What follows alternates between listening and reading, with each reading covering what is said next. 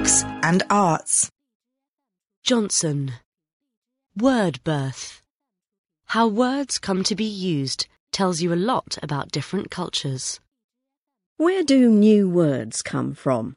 Few are purely invented in the sense of being coined from a string of sounds chosen more or less at random. Most tend to be existing words given new meaning, to tweet.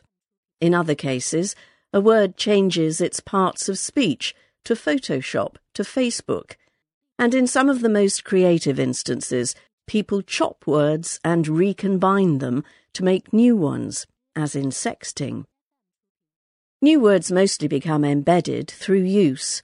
A few countries have official academies that declare when a word has been accepted, but they have little actual influence over how people speak.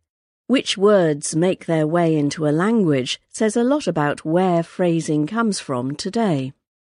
One such official regulator is the Danske Sprognævn, which has the humble task of determining official spelling in Danish. Many Danes take the body's decision to include this or that word in its spelling dictionaries as a sign that it is a real word. New Danish Words with Origin, a book by Jørgen Nørby Jensen, shows how rarely new Danish forms are created by Danes from Danish roots for specifically Danish circumstances.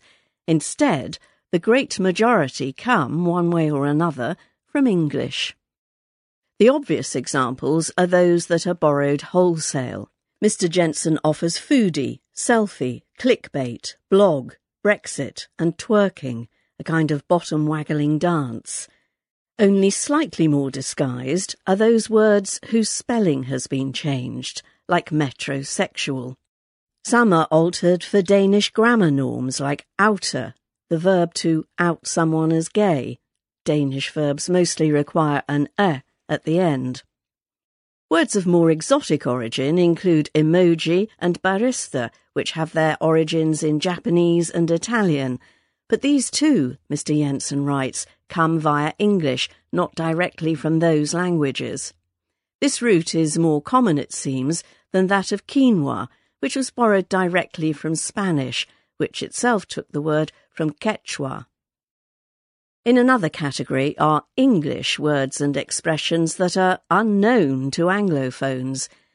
Danes have long said that someone who is fresh and ready to go is fit for fight. Another is face rape, which means to hack someone's social media profile in order to fiddle with its personal information settings or to post fake status updates. Such faux anglicisms are common in other languages too.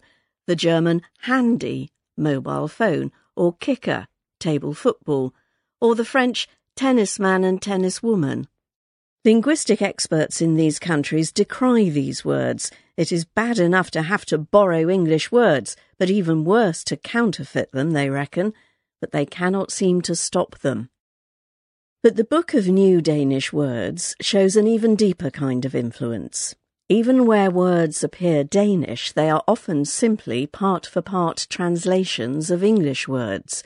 Vejvrede is road rage, Undskyld mit franska is pardon my French, and svingvælger, swing voter.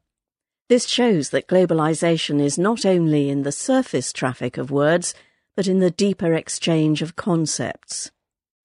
This is not to say that other languages do not creatively coin their own words anymore. In Denmark, an amager or amager number plate, is a tattoo on the lower back, named after a once tatty bit of Copenhagen. Svenska haar and Bundesligahår, Swede hair or Bundesliga hair, both refer to the cut known in English as a mullet. And curlingforældre, curling parents, is an interesting twist on helicopter parents. Rather than hovering over their children, they sweep all obstacles out of their way, as in the eponymous sport. So English borrowing is not entirely replacing native creativity, even if the heavy thumbprint of English on virtually every language in the globalized world is increasingly clear. This is not because English is particularly supple, wonderful, or flexible in itself. It is more to do with the influence of innovations from the Anglosphere, from the good, blogs, to the ridiculous, twerking.